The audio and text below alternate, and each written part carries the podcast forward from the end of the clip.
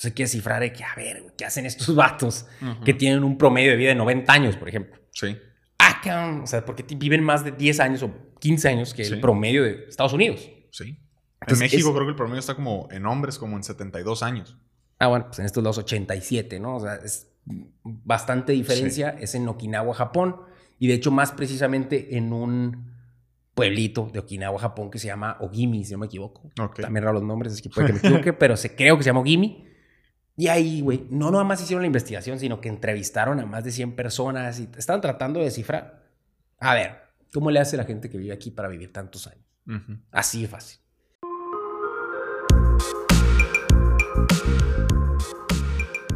Buenos días, bienvenidos al episodio número 53 de Enfoque 1111. Él es Alex. Él es Rungo. Y el enfoque del día de hoy es número uno, el secreto japonés Ikigai.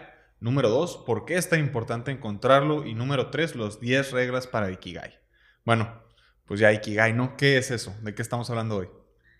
Es el arte de vivir, carnal. Okay. No, güey, pues en pocas palabras es como ese vivir con un propósito. Ok, suena así fantasticón acá como místico y misterioso, pero ¿cómo está esto? Pues mira, no sé si te has fijado, pero yo creo que todos conocemos a una persona de, edad, por decirlo de alguna manera, que es muy jovial. Esas personas que, pues, de actitud no se les nota la edad. Alguien de 70 que parece de 20 o algo así. De actitud, sí, güey. O sea, esas personas que nomás de tratar con ellas te transmiten su energía, güey, su positivismo. Eh, como que viven la vida con con unas ansias de vivirla feliz. O sea, quieren vivir felices. No, y deja tú, aparte que como que quieren vivir, quieren, están esperando el siguiente día, todo con eso que ya vivieron 70, 80, lo que sea, años y, y ven mañana como, ven el futuro como que, que, se venga, tipo, quieren, quieren seguir. Qué padre eso, ¿no? De que quieren vivir. Sí. Digo, todos deberíamos de querer vivir, pero no vemos con esa actitud. Bueno, pues esa actitud, güey, es lo que define el Ikigai. O sea, el Ikigai es esa... donde se intersectan este tipo de cosas que son la pasión. De hecho, te lo ponen, güey, en el tema con unos circulitos, ¿no? Típicos, que hay una cosa en el centro y hay varios circulitos intersectados. y todo intersecta en Ikigai, en ese centro. Y es la pasión, la visión, la misión, la vocación y el Ikigai está en el centro. O sea, donde todas esas facetas de tu vida intersectan.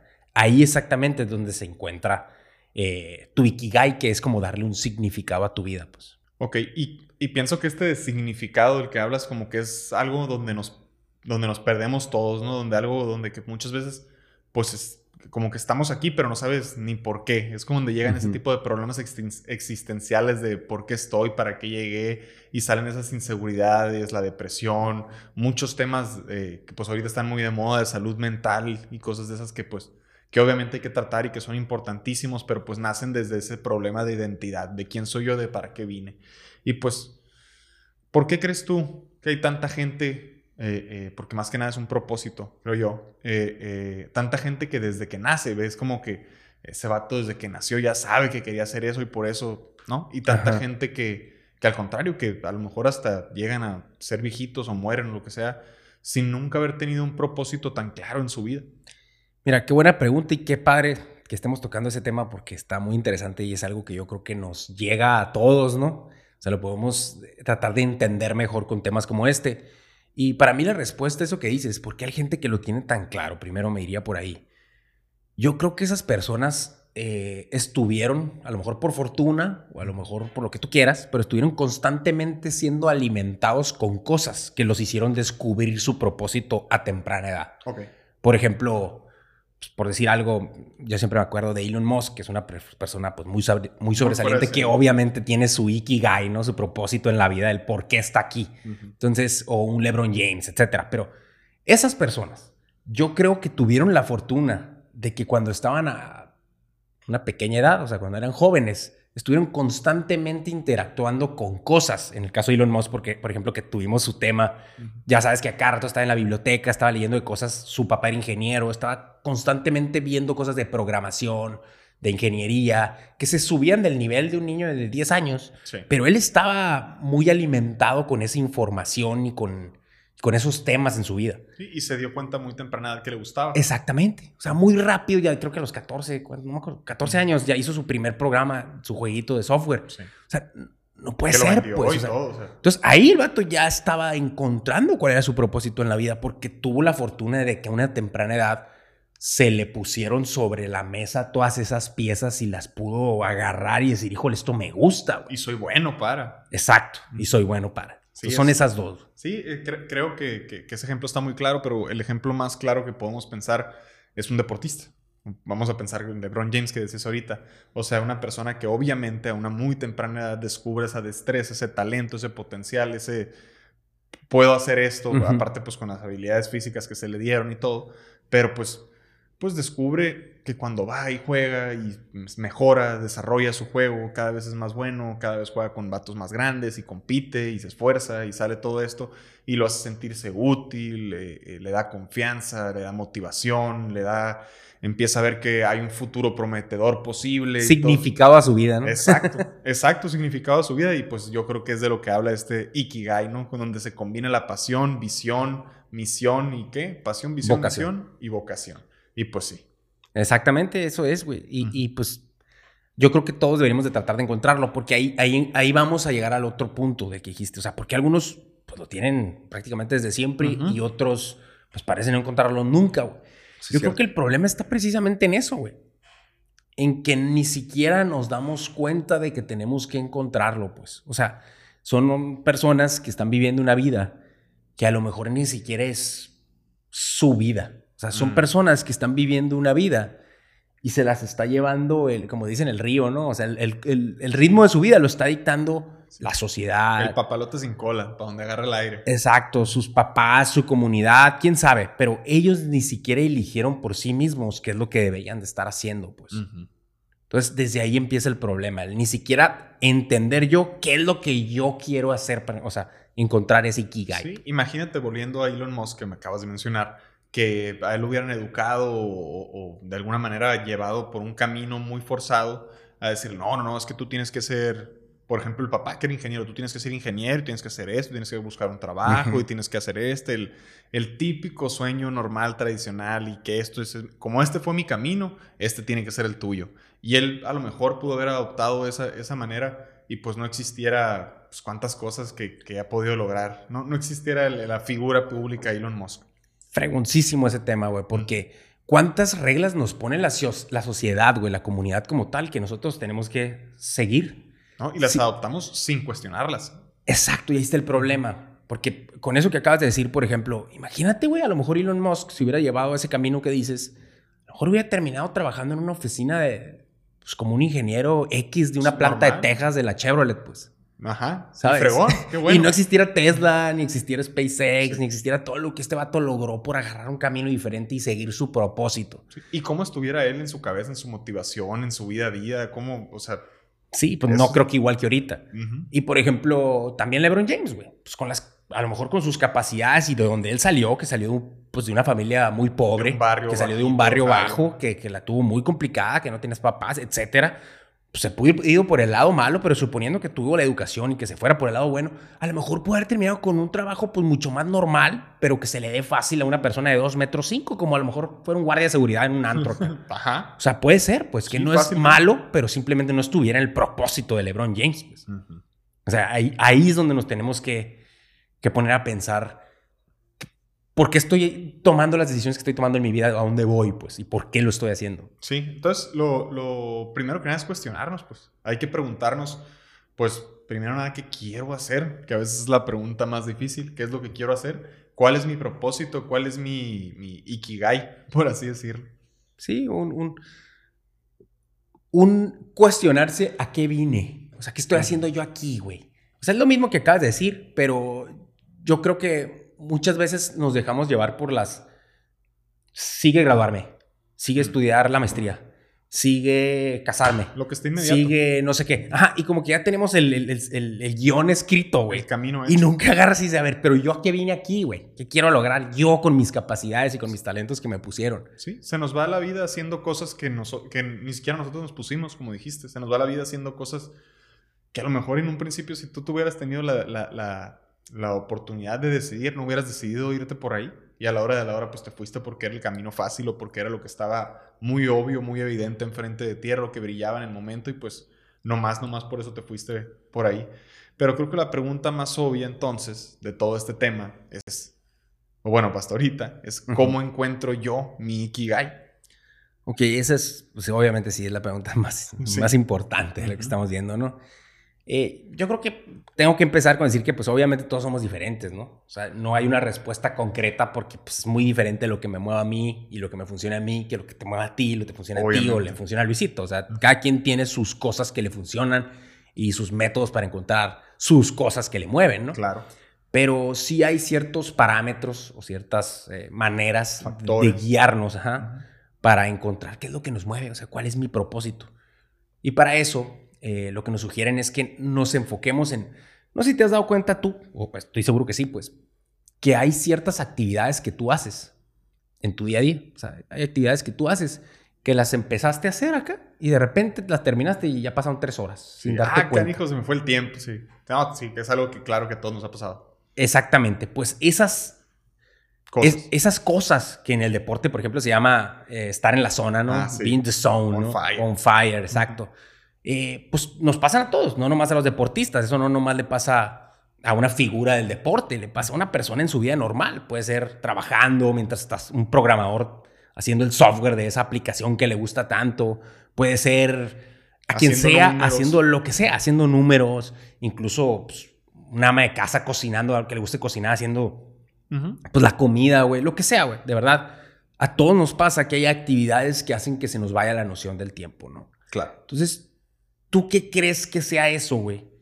Que, que, nosotros, aquí me gustaría llamarle el estado de flow, ¿no? Por, por llamar de alguna manera. Entonces, ¿tú qué crees que hay, que sean esas actividades que te causen a ti entrar en un estado de flow donde se te va la noción del tiempo? Por ejemplo, una, una de... Sí, alguna actividad que, que, te cause entrar en ese estado de flow, pues. Ok. Eh, hmm, eh, pues, por ejemplo, un partido de tenis que yo me pongo a jugar un partido de tenis y que llegas y pues en todo ese proceso, ¿no? Imagínate que llegas, empiezas a calentar poquito a poquito, empieza el partido, en el mismo calentamiento empiezas a descubrir cómo juega el contrincante, qué le gusta, qué no le gusta, empiezas a, pensar en, en, cómo puedes hacerle para salir adelante y, y ya pues se acaba el partido y de la nada pues para ti fue así y resulta que pasaron dos horas o, hasta más, ¿no? Exactamente, güey, exactamente. Ese tipo de actividades que a ti te pasa en tu situación específica jugando tenis. Sí, a mí, a mí. Pero que lo repito, ¿no? A los demás les puede pasar. En donde sea. Barriendo, güey, trabajando o descubriendo la vacuna del COVID. O sea, no importa, diferente tipo de actividades cada quien. Pero yo, ok, tú ya me dijiste que en el tenis, pero ¿a qué crees que se deba que a ti en el tenis se te van los nociones del tiempo? Pues yo creo que a, a, mí, o sea, volvemos a, cada que pero mi, mi, mi, manera personal yo creo que pues es esa parte de, de, de, cuando estás compitiendo, que estás pensando en a ver cómo, cómo le voy a hacer, qué está pasando, ah, mira, cuando hago esto, él hace esto, cuando reacciono así, cuando le pego hacia este lado y él pega, por decirte algo, con su mano derecha, le pega muy duro, pero a lo mejor cuando le pego y le pego a su lado izquierdo, no le pega tan duro o no eleva mucho la bola, o cuando le pego muy despacito, no corre por ella, o cuando, no sé, ese proceso de, de, de, pensar en la estrategia correcta, siento que es lo que me pone a mí en ese modo de concentración, por así decirlo, que hace que se me vaya la noción del tiempo. Así es. Estás bien concentrado con todo lo que involucre un partido de tenis, ¿no? Que son muchas cosas entre el rival y tu, tu, juego interno, ¿no? Sí. Entonces, ¿pero tú a qué crees que se deba realmente esa concentración en ti? O sea, ya me describiste algunas, algunas situaciones, pero más a fondo, ¿tú cómo crees que logres entrar en ese estado de concentración? Pues yo creo que es lo mismo, es, es parte de esa competencia, pues. Es el hecho de sí, sí, sí de verdad, como que pierdes el hecho de estar pensando en cualquier otra cosa y te metes en, en, en solo esto es importante en este momento y por eso es que se te va así, pues. Es el, el, ese de estarte esforzando pues con todo para poder sacar el resultado que tú quieres. Y cuando estás esforzándote así con ese todo, pues como que lo demás no importa. Exactamente ahí diste en el clavo, güey. O sea, en el estarte esforzando constantemente. O sea, tiene que haber un reto. En pocas palabras, cuando tú entras en eso, lo que estamos llamando ahorita estado de flow, es cuando tú estás tratando de descifrar un reto un reto que tú tengas adentro el potencial de poder descifrar. Sin embargo, que no esté muy fácil. Porque si está muy fácil, pues lo que va a pasar es que... Interés? Exacto, pierdes interés porque se vuelve aburrido. Sin embargo, también si está muy difícil, ni siquiera lo vas a tratar de hacer, güey. Porque, pues, ¿para qué quiero hacer eso? Al revés, se vuelve una tarea de esas que la haces en cinco minutos y sientes que dura una hora. O sea, se vuelve todo lo contrario. Sí, imagínate que me pongan a jugar un partido de tenis, que era lo que estamos diciendo, que, es algo que me interesa y me gusta y me, tiene concentrado y todo. Y me ponen a jugar contra, contra un bebé. Pues está que flojera acá. O sea, no quiero, pues. O me ponen a jugar contra Djokovic, Nadal. O sea, pues qué flojera. Pues aquí voy a andar de punching bag nomás pues viendo cómo me agarran a fregazos. Pues entonces, pues no. Sí, exacto. Entonces, bueno para terminar de, cerrar el tema del estado de flow, se me hace bien interesante que todos entendamos que las actividades que nos causan ese estado de flow son aquellas actividades que se salen un poquito de nuestra zona de confort y que son retadoras. Pero que al mismo tiempo de que se salen de nuestra zona de confort y son retadoras, van ligadas a algo donde estamos utilizando nuestros poderes internos, nuestros talentos. Para que venimos al mundo, de cuenta, pues. Es un reto alcanzable, posible, pero difícil. Donde tú estás utilizando tus habilidades. Por ejemplo, a lo mejor en el tenis tú tienes muy, buen, muy buena reacción ojo-mano. O a lo mejor a ti se te da que pues, tienes buena agilidad de pies o, o el, al, revés, quieres el juego mental con el otro güey de descifrar qué es lo que él va a hacer, es lo que más te mueve. Pero ese tipo de habilidades tienes que tenerlas para que a ti te cause eso el tenis. Por ejemplo, a lo mejor eso a mí no me lo va a causar. ¿Por qué? Porque a lo mejor yo no tengo esas habilidades o tengo, no sé, o sea, pero a cada quien le causa algo que tiene que ver con sus habilidades el descifrar ese reto. Ok. Entonces, de ahí partimos. Entonces, eh, pues si te fijas, si tú estás descifrando un reto que tiene que ver con tus habilidades internas, quiere decir que está ligado a tu ikigai, que es a lo que se refiere este secreto japonés del que hablan. O sea, en esas actividades es en las cuales tú entras en estado de flow porque están ligadas a algo interno tuyo que ya traes. O sea, el quién eres tú, pues. Exacto. Entonces, bueno, Aquí para tratar de encontrar cuál es nuestro propósito, para tratar de encontrar qué venimos al mundo, qué nos causa ese ikigai, pues algo que podríamos hacer es descifrar qué situaciones, qué actividades de nuestro día a día nos están generando ese estado de, concentración tan fuerte que estamos en una, en una zona de flow o en un estado de flow que estamos diciendo ahorita. Y que además hace que el tiempo se te pase así, que siento que eso es lo interesante. Pues. Eso es lo interesante. Entonces hay que descifrar cuáles de esas actividades que tú estás haciendo en tu vida, porque Güey, la verdad, ahorita pusimos el tenis y pusimos algunos ejemplos, pero son muchas. O sea, si tú te pones a pensar de verdad, ahorita cierras los ojos y dices, bestia, ¿qué actividades hago yo que se me vaya la noción del tiempo? Oye, por ejemplo, ahorita se me ocurrió, digo, igual es una tontada, pero por ejemplo, en carretera, eh, voy manejando y pues pone que voy solo. Y pues digo, si voy contigo, con un amigo, pues bien a gusto, se me pasa el tiempo rápido porque platicamos de X o Y y pues fluye, ¿no? Pero que pues yo creo que es parte también de tu Ikigai, el relacionarte con amigos o con tus amigos te produce eso también, que yo creo que va ligado a tu pasión, llevarte con tus amigos. Pero en fin, algo que hago yo, que, que, pues a lo mejor es una tontada para muchos, pero me pongo a ver, a ver, ¿cuántos kilómetros me faltan? Ok, tantos kilómetros. Te mantienes entretenido. Sí, ¿y cuántas millas son esos kilómetros? Tantos. Ah, ok, y si voy a tantas millas o tantos kilómetros por hora, ¿cuánto tiempo voy a hacer? Tan. Y a lo mejor y perdí 10 minutos o 15 minutos o no sé, lo que sea. Y se, se me pasa como uno o como dos, pues. Y lo, lo hago nomás literal para que para llegar más rápido a mi destino, aunque en realidad es el mismo tiempo, ¿no? Exacto, pero qué buen ejemplo acabas de dar, porque lo que yo quería que saliera a, flote es el hecho de que puede ser en cualquier actividad que no tenga mucho sentido, o sea, no, no, tiene que ser algo demasiado importante. Pero aquí lo importante es descifrar cuáles de esas actividades nos causan que se nos vaya la noción del tiempo, entremos en ese estado de flow y las anotemos en una lista. Que todos hagan una lista con qué actividades les causan ese estado de flow. Que pueden ser 10, 15 cosas. o, muchas o poquitas, no importa. Pero ponlas todas. Y de esas todas que tú hiciste, ahora sí empieza a descifrar. Ay, güey, a ver. Pues esa actividad que dijo ahorita el rumbo tiene que ver con números, con andar haciendo números rápidamente en su cabeza. Y esta otra es tenis, y esta otra es no sé qué, y esta, ah, estas tienen en común que está ligado a mi relación numérica, a mi a mi capacidad numérica de estar haciendo matemáticas rápido. La otra está ligada a mis capacidades internas del deporte. La otra está ligada a no sé qué. Ahí vas a ir descifrando tus cosas.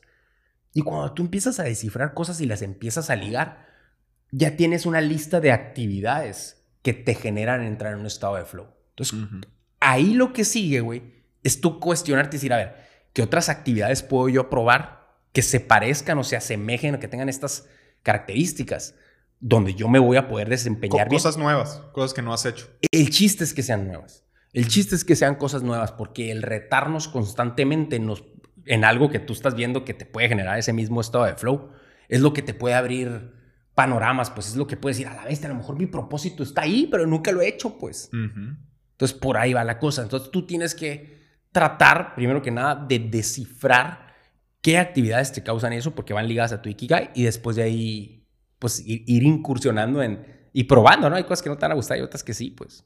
Es que me, gustó eso que dijiste de panorama, de te abre el panorama, ¿no? Pero es que es muy cierto. Cuando tú o cuando nosotros o quien sea hace algo nuevo, pues, pues, obviamente te va a abrir caminos.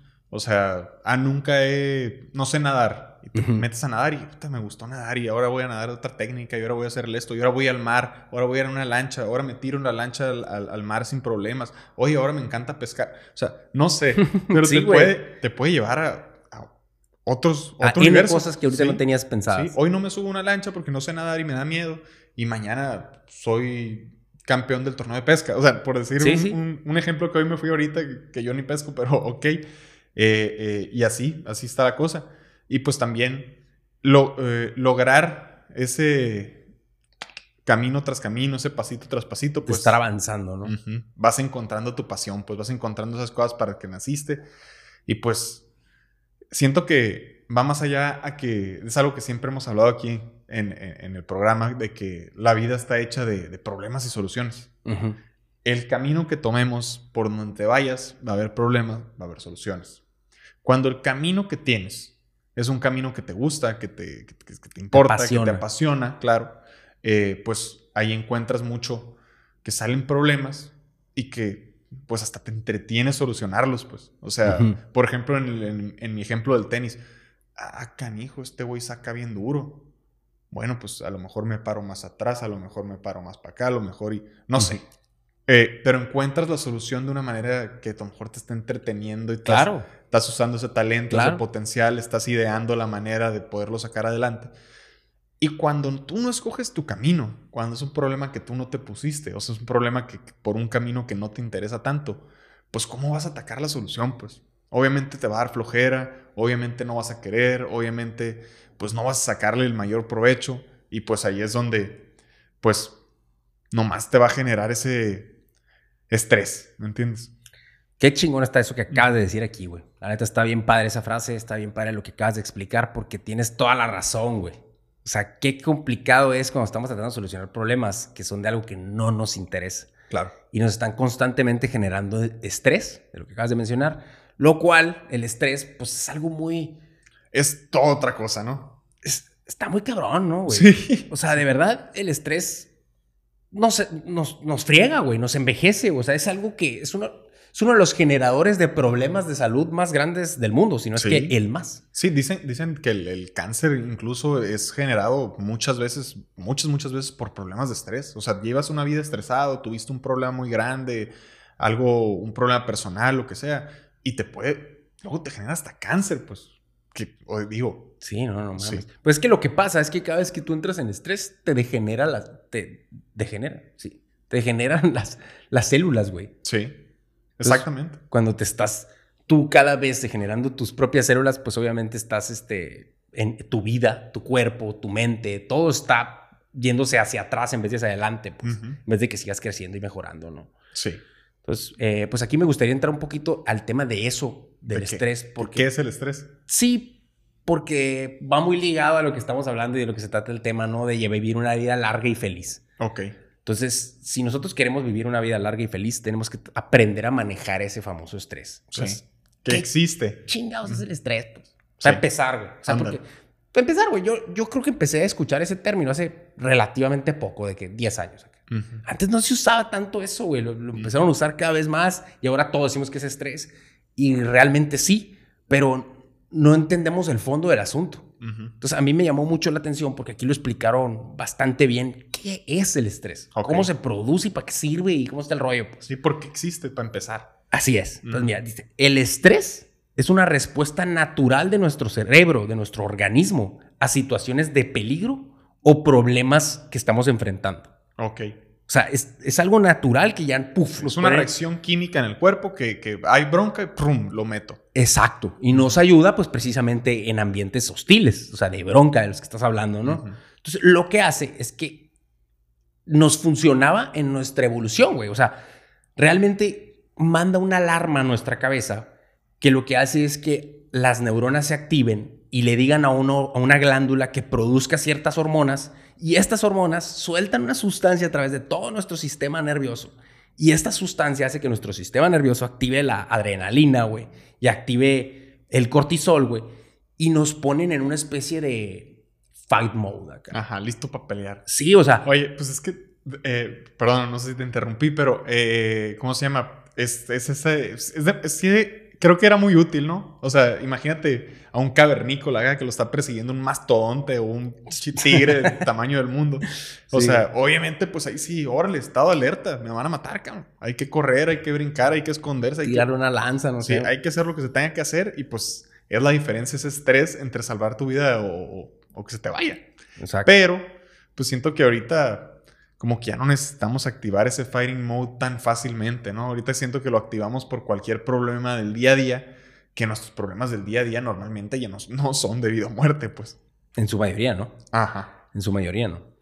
Entonces, sí, güey, pues tienes toda la razón. Nuestro cuerpo no necesita activar y hacer ese desmadre de activar el sistema nervioso, la adrenalina, el cortisol y todo eso porque no fuimos a apagar la luz. O porque nos llegó un mensajito de que tu amigo te dijo que está enojado contigo. O porque lo que sea. O sea, ahora en nuestras actividades diarias, que son, la neta, inofensivas en su mayoría, nosotros estamos constantemente activando esta alarma que dice estrés. Y eso no es bueno, es perjudicial para la salud. Si nosotros estamos activando nuestro estrés, ¿qué te gusta, güey? 10 veces al día. Cinco, o sea, deja tu diario, sino muchas veces al día, por puras, eh, pues la verdad, tonterías pues lo que estamos haciendo es, es quitándonos años de vida, ¿no? Prácticamente. Pero yo creo que ya el reto entonces es cómo, cómo poder atacar nuestros problemas sin, sin generarnos todo ese estrés, pues. ¿Cómo podemos vivir el día a día sin activar ese estado de, ahora le vamos a, a pelear? Sí, y para eso, pues la verdad, hay muchísimas cosas, ¿no? De hecho, aquí en el libro, en el tema, entra mucho en lo que es el mindfulness. ¿No? En, hacer yoga, en eso de tener conectado mente, cuerpo y espíritu, en tratar constantemente nosotros de tener bien claro y bien concientizado en, nuestra cabeza el, el, no activar ese estrés porque sí. Pero aparte de eso, en conectarnos hacia un espíritu y vivir una vida que no nos preocupe por tonterías. Claro. Pero para lograr eso te dice, hay que tener tres puntitos muy sencillos que se oyen aquí bien fácil, pero bueno. tienen su chamba de por medio. Todos tienen su chamba. Pero es un cuerpo activo, o sea, estar constantemente moviéndote y haciendo ejercicio. Una mente activa y positiva, o sea, todo el tiempo estar pensando lo mejor de la situación, siempre estar esperando lo mejor de la situación. Y tener una mente activa. Mucha gente eh, como que parece que apagáramos a veces nuestro cerebro, ¿no? Es, importante siempre ser curiosos, estar buscando cosas, investigando cosas. Eso nos mantiene, pues, abriendo esas oportunidades de las que estábamos hablando hace rato. Sí. Y lo último es tener madurez emocional y tal vez es lo más importante, güey. La neta, la madurez emocional es indispensable para tener una vida feliz o una vida sana. Sí, si dejas que cualquier cosa cambie tu estado de ánimo y cambiando tu estado de ánimo vas a generar estrés y vas a tener problemas, pues obviamente te vas a envejecer de volada. Exacto. Tienes que saber qué situación vale la pena el coraje y cuál no. Entonces, pues con eso que acabamos de decir, queremos, sabiendo eso, que no se active el estrés tan rápido, ¿no? Y si no se activa el estrés en situaciones que no debería de activarse, pues vamos a tener más oportunidades de manejar nuestra vida hacia una vida feliz, hacia una vida más prolongada, hacia una vida más saludable. Porque muchas veces, muchos de los problemas que ni siquiera sabemos que tenemos, ay, que ah, me duele, eh, no sé, algo que ni sabía que me dolía aquí acá. Y todo viene de, de, tu estrés constante, que siempre estás apretado acá, tratando de solucionar cosas que no son tan complicadas. Y nos, y nos habla mucho, güey, de un, de, de, un tema que dice, ¿qué es lo peor que podría pasar? Mm. Dice que lo usan mucho los japoneses de este, de este pueblo, que, pues, es uno de los que tienen más eh, longevidad. Ok. o sea, que viven más tiempo ahí.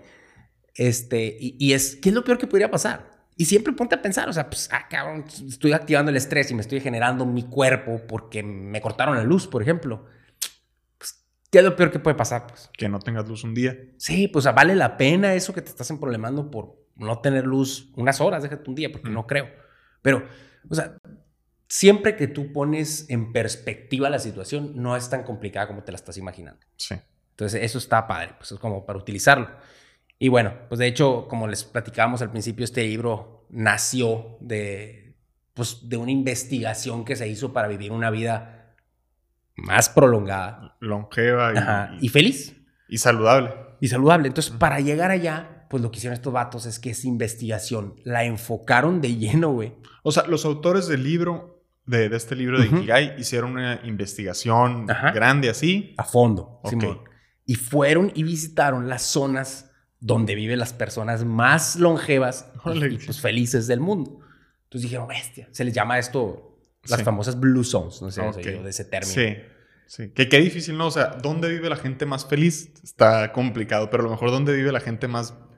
Eh, longeva. Más longeva y con salud, pues... Mm. Pero yo creo que va de la mano. O sea, ellos...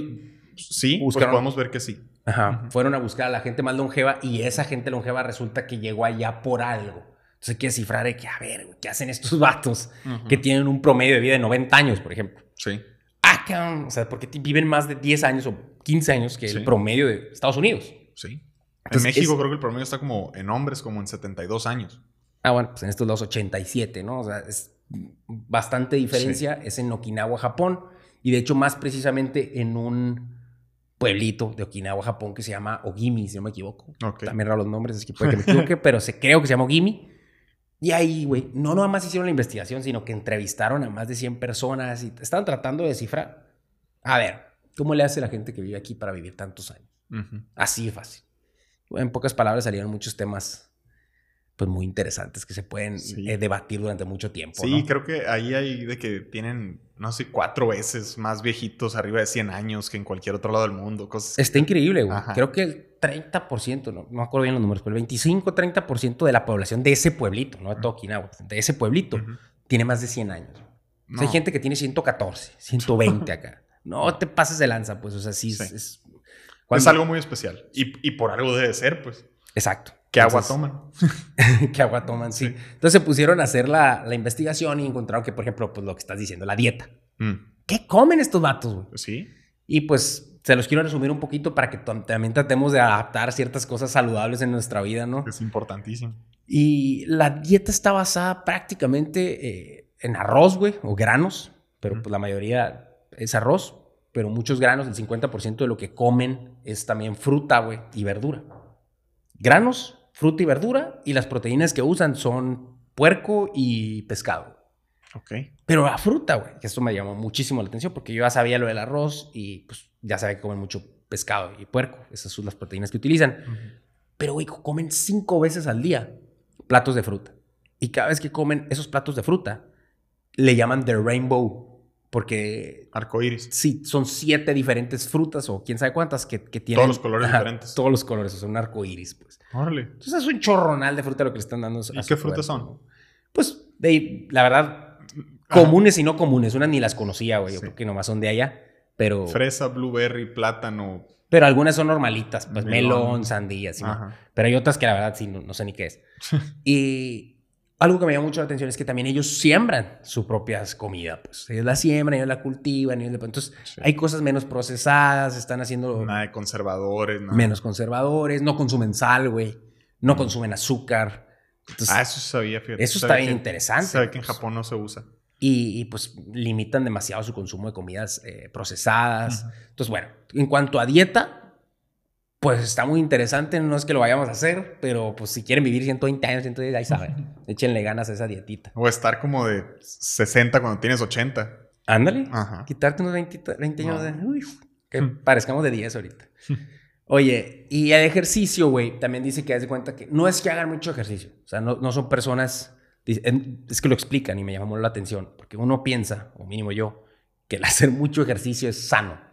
Y ellos dicen que pues Puede ser que sí, puede ser que no. O sea, hasta cierto punto es bueno para tu estado físico de cómo te ves y hasta cierto punto ya te pasaste. Ya, ya no. Entonces, ellos no hacen nada para que se vea, eso no les importa, pues. Entonces lo que ellos hacen es para salud y tienen una vida muy activa. Ellos jamás se retiran, por ejemplo, de lo que hacen, o sea, no se retiran, sí cambian de puesto, pero dicen, cuando tienes cierta edad, yo tengo cosas a favor que no tenía cuando, tenía, cuando estaba joven. Entonces ahora mi rol, mi puesto en el trabajo cambia, pero no significa que me tenga que alejar de la, del, trabajo. Entonces, una de, las cosas que más hacen es que siguen activos todo el tiempo con algo en la cabeza, una mente activa, un cuerpo activo, lo que estamos hablando hace rato, y madurez emocional, ¿no? Entonces, eh, pues eso dicen. Fíjate que en Japón, eh, en la mañana, no sé qué horas obviamente, pero pon tu 6 de la mañana, empieza en la tele un programa de estiramientos. Ándale. Y todos los, todos los no todos, pues, pero muchísima gente agarra, prende la tele y se pone a estirar ahí como los vatos. Y hacen los estiramientos y todo. Y pues, les funciona, ¿no? Japón creo que es el tercer país con más longevidad en el mundo, pues. No, eso que estás diciendo tienes razón. O el segundo, no sé, pero, o sea, sí está muy arriba, pues. De hecho, tiene su nombrecito que se me olvidó, Radio Taiso, algo así. Ajá, sí. Y, se, se, ponen y, dice, de hecho, el autor dice, pues es que pónganse a pensar, suena muy básico el levantar las manos y moverlas a los lados y luego ponerlas enfrente y estirar. Sí, y bajar. Suena muy básico. Pero pónganse a pensar, ¿qué porcentaje de gente nunca levanta los brazos del hombro en el día? Dice, todo el tiempo estamos con los celulares abajo, estamos con la computadora abajo, estamos cocinando abajo, estamos comiendo abajo, estamos dormidos, estamos... ¿Cuándo levantaste los brazos? la posición natural de los, de los hombros es para abajo, pues. Pero hay que estirar. Es importante moverse. Que estén todo... Que esas articulaciones estén jalando, que se estire, que todo fluya, ¿no? La energía, ¿no? Está muy interesante eh, para tratar de descifrar todo el por qué llegan a vivir ese, esa cantidad de años, pero pues es, pocas palabras, mantener una, una actividad física activa. Eso es todo. No hacen exagerado ejercicio, pero sí siempre se están moviendo. Sí. Eh, acostumbran mucho enfocarse en una cosa. Y para eso ponen ejemplo, por ejemplo, la famosa artesanía japonesa, ¿no? De las de porcelana, los platos y todo eso de. Pues, sí, los platos para poner la mesa, cara. Sí. Son de porcelana no sé qué. Y bueno, hay mucha gente que se dedica a eso y es lo único que hacen. O sea, se, meten de lleno, con pasión, de lo que estamos hablando, del Ikigai, pues de hacer sus porcelana bien fregona. Eso es lo que van a hacer. Para tener vajillas bien que se la llevan a México, Estados Unidos y todo el rollo. De verdad es, hasta famoso aquí, güey. Que gente compra vajillas y cosas en, Japón. Y es por lo mismo, porque son personas que se enfocan en algo y en eso entregan su todo, pues. Eso está, está, bien interesante porque nosotros, mínimo aquí, estamos acostumbrados a hacerlo al revés. hacer todo lo que Como hago un chingo de cosas. Se hace cuenta, ¿no, güey? 100%. Y ahí andamos haciendo todo y pues Puede que tenga sus cosas buenas, pero sí, definitivamente pierdes un poco de foco, güey. Entonces ese enfoque no te permite darle tu pasión, güey, tu ikigai, pues a, eso que estás haciendo. Entonces, bueno, eh, me llama la atención, ¿no? Cómo ellos tienen la capacidad de, vivir una vida haciendo eso siempre. Está interesante. Es que encuentran una pasión, encuentran el ikigai, pues es fácil levantarte temprano, hacer algo que te gusta y dormir de tarde haciéndolo y pasar tu día haciendo algo, o sea, pues sí, porque les gusta bien macizo. Pues. Está ligado a lo que quieren hacer. Oye, creo que llegamos aquí al punto de las 10 reglas del Ikigai. Ah, ok, muy bien. Pues mira, la número uno es de lo que veníamos hablando ahorita en este momento, es sigue activo, no te retires. Okay. ¿Qué significa? Pues eso, güey. O sea, siempre mantente activo, porque el momento en el que tú te decides retirarte y ya no hago nada, en ese momento te empiezas a envejecer bien macizo. Ahora sí. Y ahora que, creo que retirarse también pues es una parte natural y de, de, ok, ya no voy a hacer lo que hacía, pero no es me retiro y ya no hago nada de aquí que me mueras. Me retiro y ahora me pongo a, hacer otra cosa, aunque sea un hobby. No tiene que ser algo que te genere dinero. Sí, sí, si es que ya está esa parte cubierta de tu vida, pero sí algo que te genere esa pasión o que te genere esa, esa emoción del día a día para que pues siga tu mente activa y que no dejes que se vaya. Totalmente de acuerdo, tu mente y tu cuerpo, ¿no? Entonces, e, exacto, no, no, no significa que jamás te retires de esa labor que estás haciendo, pero que sí te sigas activo. Por ejemplo, güey, Carlos Slim sigue chambeando, pues, ¿qué está haciendo eso? No necesita trabajar, estoy seguro, güey. No, no, no. Ahí sigue el vato, le apasiona. Bueno, el, punto número dos sería tómatelo con calma.